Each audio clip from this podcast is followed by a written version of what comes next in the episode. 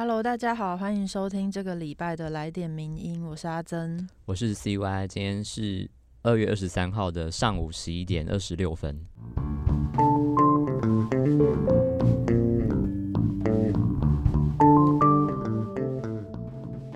对，我们错过二二二的礼拜二的下午 两点零二分或二十二分之类的，有点可惜。昨昨天就是很多那个粉丝专业都在就是追踪那个二二十二分对。这个概念。对啊，昨天听到转呃转角的那个 Daily Podcast，他们也有就是讲了这件事情，而且昨天是猫咪日，哦。日本的日本的猫咪日，对猫猫诺日日。对对对，错过了一堆东西，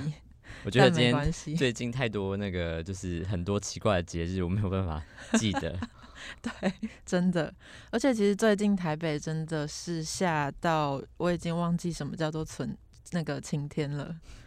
但是那 个基隆，就是昨天看到那个资讯，就是基隆好像嗯一二月只只有一天是晴天，然后其他都在下雨对。啊，很我觉得基隆欸人真的是很 respect，对，那活在一个完全就是被水浸泡的城市里面。真的太强了哦，都快发霉了。希望太阳赶快出现。那今天要跟大家分享一样是三篇文章。第一篇文章是我们的作者林运宏写的，也是其实是前阵子一个小小的时事。这篇文章叫做《孙中山始乱终弃》，问号国民党的延上情人节与频繁发生的公关危机。那其实这篇文章一开始它的标题，呃，不叫孙中山始乱终弃，嗯，他原本叫做骗炮渣男孙中是山。的，就是再更直接一点啦。对，但是因为一些原因，所以后来就改成了现在你们看到的、听到的“孙中山始乱终弃”这个标题。那在二月十四号的时候，其实大家知道就是西洋情人节。那国民党的官方脸书，他们为了就是庆祝这个西方情人节，所以刊出了一张合照来歌颂国父孙文跟投共的国母宋庆龄之间的爱情故事。然后没有想到这篇贴文呢，他意外获得了极大的回响。但是仔细看了一下留言的内容，都是一些就是很微妙的内容，比方说专骗萝莉、始乱终弃，嗯，韦小宝和他的七个老婆，或者是明初听的大片图、时间管理大师等等的内容。那作者就认为，从性别平权的标准来看，其实孙文他多次跟未成年少女发生肉体关系，确实是一名私生活糜烂的骗炮渣男。是的，其实这这则新闻跟这个事件真的是蛮有趣的，网友下面的留言也是蛮有创意的啦，就还很时事，Tinder 什么大片图之类的。对，那其实，在革命奋斗救中国之余呢，孙文他这辈子最少有五段的情史，不知道大家知不知道？来跟大家一一细数一下。一八八四年的时候，他和十八岁的卢慕贞结婚，然后呃，八年后，一八九二年，他就是把十八岁的陈翠芬纳为小妾。然后在五年之后的一八九七年呢，那时候他流亡到日本，然后跟一个只有十五岁的女仆浅田春发生了长期的恋情。然后后来四年后的一九零一年，他又罔顾家长的反对，然后跟一个收容庇护自己的友人朋友的女儿，也就是当时刚满十四岁的大月勋同居，然后在两年之后结婚。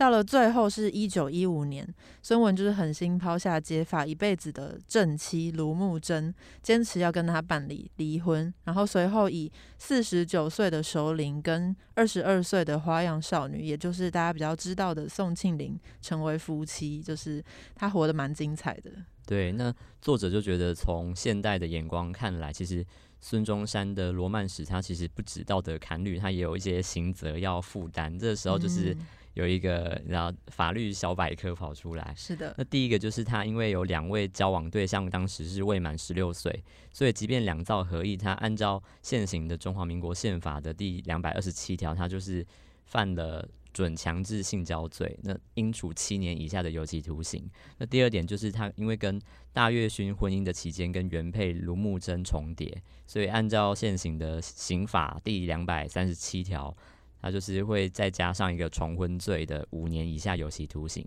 所以换句话说，如果算一算的话，如果国父他活在现代的话，恐怕会拖欠法院最多十二年的刑期。哇，真的是跟当时的状况差很多。如果从现在来看的话，没错。那其实考虑到时空的差异，我们也许可以宽容体谅，因为其他各国一些被认为很伟大的政治政治领袖，例如华盛顿，他其实是大量蓄奴的，然后甘地。他是其实是喜爱少女陪侍的，他们都有一些从今日的标准来看完全无法被接受的一些严重的过失或错误，或是一些争议的行为。但是作者觉得说这些问题的重点是在于说，这些由国家主义所创造出来的历史的伟人，本来就是过度夸大的官方的谎言。但其实回到中国的近代史来说，其实在推翻帝制的革命运动当中，其实孙文的。贡献他并非是最多的，或者是说他其实他在负担责任的面向上，他并不是最主要的人物。但是，嗯，对蒋介石来说，他出于道统的考量，所以他夸大了孙文在革命事业当中的领袖地位。那作者也觉得说，他甚至就是把他将跟孔子并列这样子的一个称号。所以，国父这个称号其实对作者来说，他其实是一个蒋政权强行添加的称号。那孙中山他生前可能。根本就没有这样子相应的声望，更不用说，其实当今的历史学家认为呢，他不过是一介平凡而且充满弱点的政客。对，所以。国民党的操作是这样子，那我们来看一下台湾的另外一个大党——民进党。他们其实作者就说，民进党对于所谓的这种创党大佬，几乎是反而没有什么执着的。例如在败选之后，就果断的修正台独的党纲，而且除此之外，蔡英文为了争取中间选民，甚至违背选前转型正义的承诺，公开赞许了蒋经国。有这样子的前阵子的一个新闻，这种妥。协当然是用原则去交换选票的一种政治的计算，在道德上毫不可取，但是也清楚的反映了另外一个跟国民党不一样的是，民进党这种对于风向很敏感的政党的特质。对，那像近年以来，其实他们对于党外前辈的一些辉煌的过去，虽然民进党它表面上是保持尊敬，但实际上他们其实很少。嗯，将就是将这些早年的民主运动的要角，把它视其为意识形态指引或者是精神领袖。那尽管这个是属于一种政治考量，但也它其实也暗影着，其实民进党比较是一个向前看的视野。当然，显然这种就是民进党它更看重当下未来的利益，那它的风向其实就会看得更加的，就是看看到风向就转，所以。所以他其实就会很容易出现说不惜推翻或者是冷处理以往过往的信念。嗯，其实回就是来看国民党的话，其实感觉也可能是因为国民党自己包袱太重，然后他们也很愿意扛着这些包袱，所以就一直活在过去的感觉。没错，对啊，个人这样觉得。那回到这次的这个贴文事件，其实有些人认为说，在这次贴文背后，应该是国民党小编历史感太过薄弱。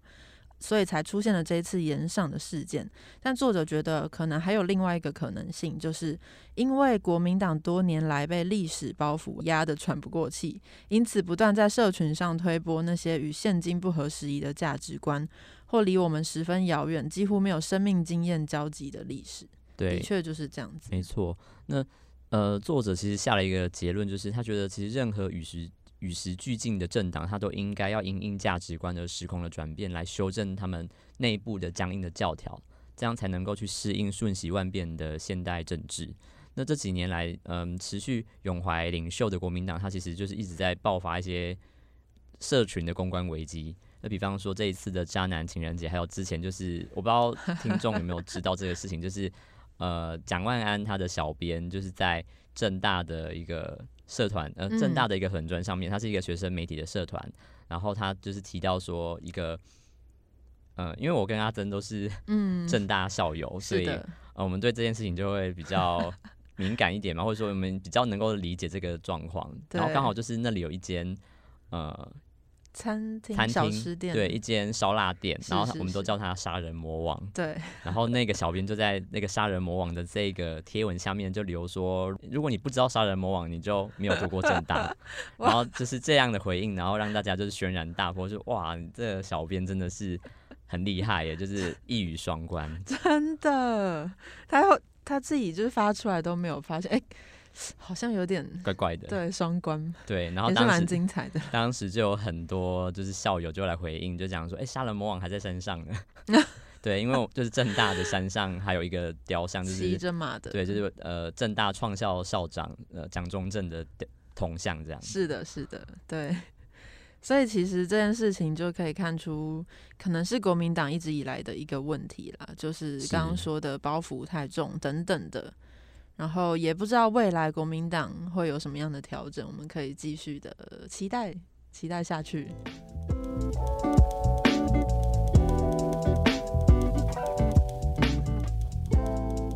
那第二篇文章其实要为大家介绍的是城市山人所写的《立法登山禁止吹竹》，暴露出政府管理手段的粗糙。对，就是今年二月上旬的一个登山消息是，雪霸国家公园管理处表示，内政部已经公告修正雪霸国家公园区域内禁止事项的这个规定。那其中的第五点里面就提到“野炊”这两个字被改成“吹煮”，也就是明确规范游客在没有经过核准的情形下，禁止使用卡式炉、瓦斯炉去进行任何炊煮的行为，有这样的一个消息。对，那虽然营建署他特别强调说，只要经过申请核准，其实就可以在山屋、营地周边的场地或合法的露营区吹煮，而且也目前影响的范围其实也只有学霸国家公园，但还是很多看到消息的山友对这个事情其实不是那么满意。嗯，那其中当然包含作者他本人对这件事情也是觉得有点夸张，所以才写了这篇文章。他就说，他觉得台湾户外活动的管理手段就像是用铁锤锁螺丝，意思就是主事者他们在面对总是缺面对问题的时候，总是缺乏管理架构的，而且又不求治本，只会敷衍粗暴的祭出一些管制的手段，然后一竿子就打翻一船人。那就以这次的吹竹事件来说，其实政府修法的理由是为了避免游客他去占用特定的对象的专用车位，或者是任意停车，影响行人的安全跟油气的服务品质，所以他们新增了这个相关的规定。那大家应该也确实有看过，就是一些违规的露营占车位的新闻，嗯，就是有民众把停车位它当做露营场，然后再直直接在上面搭帐篷、煮东西、乱丢垃圾啊等等的。那这些问题其实真的是确实需要解决。但是作者就指出说，其实相关的事件基本上应该只会出现在汽车的露营活动，也就是车子到得了的地方，但嗯它不应该一并的被全部套用在一些步行才到得了的地方。对啊，就是露营区其实有分成那种汽车开就是可以到达的地方，嗯以及你真的要走路或是登山你才可以到得了的地方。所以现在的问题就是，一个应该要拿来管汽车露营的法规，竟然也冲击到了登山践行的活动。也就是说，法规通过之后，因为他有说，如果你经过申请，然后批准的话，其实是可以在山屋、营地周边适当的场域吹煮的。那这边我们就先不讨论所谓的你所谓的周边适当要怎么定义。那如果哦你我经过申请，然后他说我可以在适当的场域吹煮，那我们接下来就会遇到一个问题说，那如果有其他的登山者，他可能在路途中，也就是非这些场域的地方，他需要煮水泡茶热一下身体，或需要煮一些东西来吃，甚至是比较紧急的需要为失温的队友提供一些支援。那你的意思是说，这些行为都算是违法喽？因为他没有经过申请，在一个山屋或营地周边适当的场域吹煮，这就是一个我们接下来会遇到的问题。那更荒谬的一点，其实就是在这种山野场域执法，其实非常的困难。那政府其实不可能每天都派人去巡逻步道啊，看看有没有人突然偷用火什么的。嗯，所以他也不可能说一直在架设监视录影机，所以其实，嗯，他根本就无法真正管束这一类的行为，他只是一个定了无法执行的法，然后他摆着好看而已。嗯，那我们来看一下国外是怎么做、怎么规定的。以澳洲的塔斯曼尼亚来做举例，它是一个常常会出现野火的地方，所以政府就有划设出禁止生引火的高风险园区，而且随时会在网站上面公布最新的资讯。而且这些无法生引火的地方，基本上还是允许使用瓦斯炉或电磁炉的。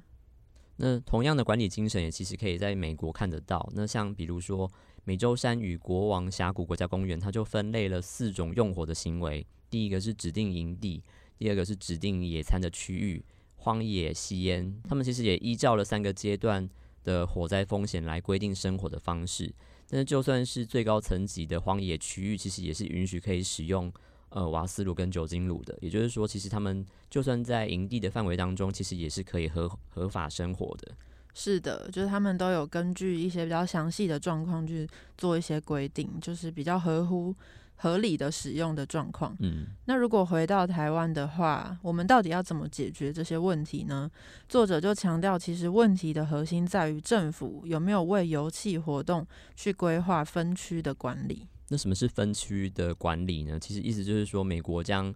户外的活动区域，它简单的划分作近郊跟郊外。那道路到得了的汽车露营，其实就是属于近郊。那需要步行一段距离才能够抵达的露营地，它属于郊外。那比方以台湾来说，其实就是武林农场的露营区，它就比较像是近郊。那桃山营地或者是新达山屋、三六九山庄这一种的，它就类似于郊外。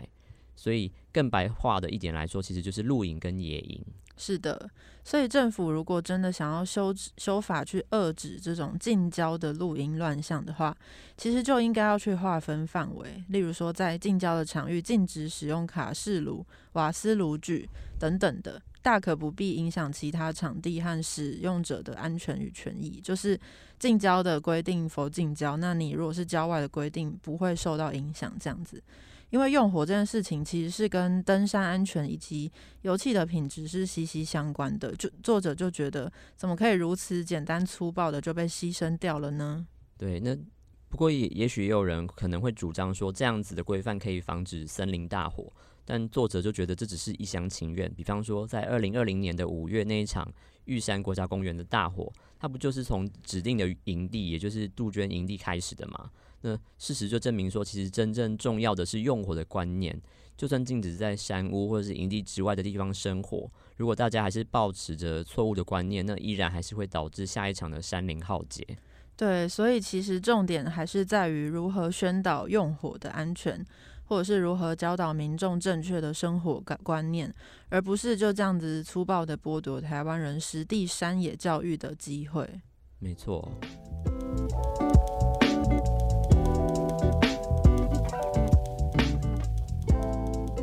最后一篇要为大家介绍的这一篇是陈明峰所写的《为什么外公外婆不见了》，谈教育部修改字词解释事件。对，就是在二月十一号的一个消息，是教育部线上国语词典被指出有性别刻板印象的问题，所以经过立委质询之后，教育部已经修改部分的字词了。例如外祖父、外祖母、外公、外婆等等的，这些原本在词典里面都是所谓的对妈妈的父母亲的称谓，那在调整过后就加注了说明说，今天亦称祖父、祖母、阿公、阿妈，就是不用再有内外之分。那对于这个称呼的改变呢，有些民众就认为字典的字词不应该随意更改啊，但是也有民众肯定教育部的这个做法，认为是一个突破性性别刻板印象的改变。那到底这是怎么一回事呢？为什么教育部要把外公外婆删掉？以后我们都不能称呼外公外婆了吗？那其实教育部其实并没有将。外祖父、外祖母这样的词词汇直接删掉，其实主条目还是在的，那只是进行了补充跟修改。而这一连串的开端，其实就是立委王婉瑜他去年十月的时候指出，教育部的词典有一些性别歧视的问题，像是男不男、女不女，在字词中就是被解释成言行举止、装扮跟生理性别不合，具有贬义的意思。那里面也有包含像家庭主夫，则是戏称取代原本家庭主妇责任的男性。那除此之外呢，还有像卖淫、花痴、老处女这种等等带有很明显贬义的指称女性。那王婉玉立委的这个行动呢，其实就是挑战了中华文化传统的父权社会结构。那当然，中华文化可能还是蕴含一些值得后人效仿的地方，就是不用全部把它打翻，但其中很多的文化都是还是以父权体系为主的，所以就导致女性地位比较低落。例如裹小脚就是一个案例，或者是有一些到现在都还是存在的，例如说把女性当做外人，然后不能继承家产等等的一些过去的文化。那身处当代社会的我们呢，是不是应该要以现在的主流价值去检验这些标准是否应该继续存在呢？对，而且现在的台湾社会也确实有一些价值观的变迁。那比方在民国十八年的时候，其实女性是要冠夫姓的；到了民国八十七年修改了民法之后，女性不必冠夫姓。同一年也删除了小孩要从父姓的这个规定。也就是说，过去其实有很多的修法都在松动姓氏传承这个中华父权体制的结构。那有人就说，诶，政治的意识形态不能干预字典啊。那对于这个说法，作者就举例，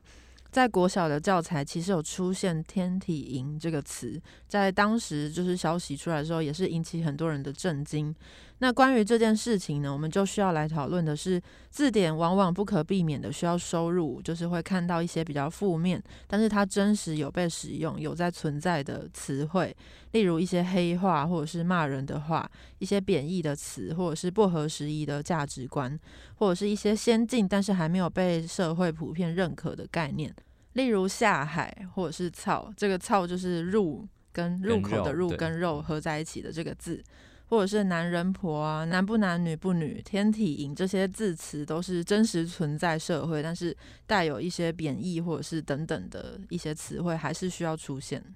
那接下来其实就要需要讨论的议题就是说，其实字典的作用究竟是什么？那被收录进去的词就会被被当做是学生学习的典范吗？面对这些词汇，其实有几个可能的做法。第一个就是眼不见为净，全部去把它删掉。那第二个就是附上警告语来告诉读者说，其实这并不是一个良善的用语。那第三就是详细的说明词源的脉络。那第一种做法就是全部删光光，其实它就是某种字词的审查。例如，现在中国的很多影片就会针对字幕进行一些自我审查。例如说杀人，大家可能就会看到变成他写成口人，或是甚至讲的时候也不一定会直接讲严重一点的话，或者是尸体的话就会变成 ST，，诸如此类，大家应该也都有看过。那的确，这种方法可能好像可以让一个平台变得非常的和谐，但是这很有可能也会沦为一种文字狱。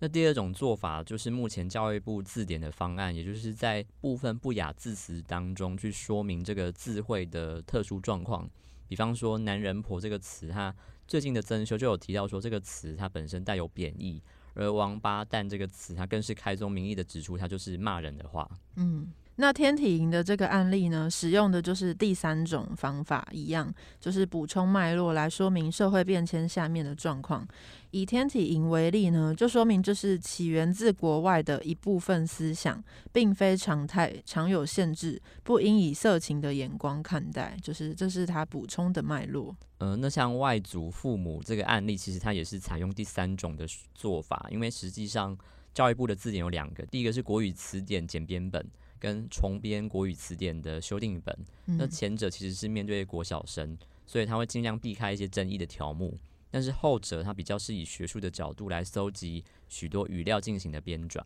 对，所以这一次的这个争议事件“外祖父、外祖母”这个条目呢，其实，在重编国语词典修订本，因为它是比较偏重历史语言的，所以这两个条目是依旧健在的。那另外一个刚刚说给国小生使用的国语词典简编本呢，它才是这一次主要修改的，就是为了性别意识逐渐平等的现代社会里面，就是有一些脉络，所以它有加注进去这样子。所以再总结一下，这两个条目其实并没有被删除哦，就是外公外婆没有不见哦，它只是修改了这个比较相对不严谨、比较简单的国小生使用的版本，加了一些脉络的说明，这样子。那许多民众其实会认为只改字典其实没有用，因为上一辈的思想观念其实根本就没有改，大家还是会讲外公外婆，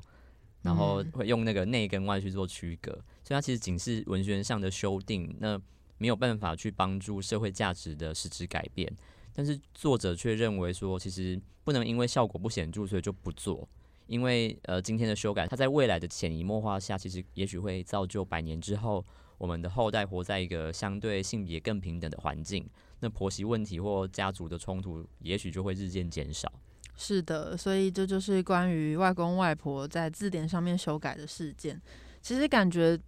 最终还是跟教育有关系，就是如果有一些问题，或是有一些事情，我们想要修正，或是想要让社会更好之类的，就是可以透过法律的方式去管制或什么。但另外一个方式，也就是透过教育的方式，让未来慢慢的。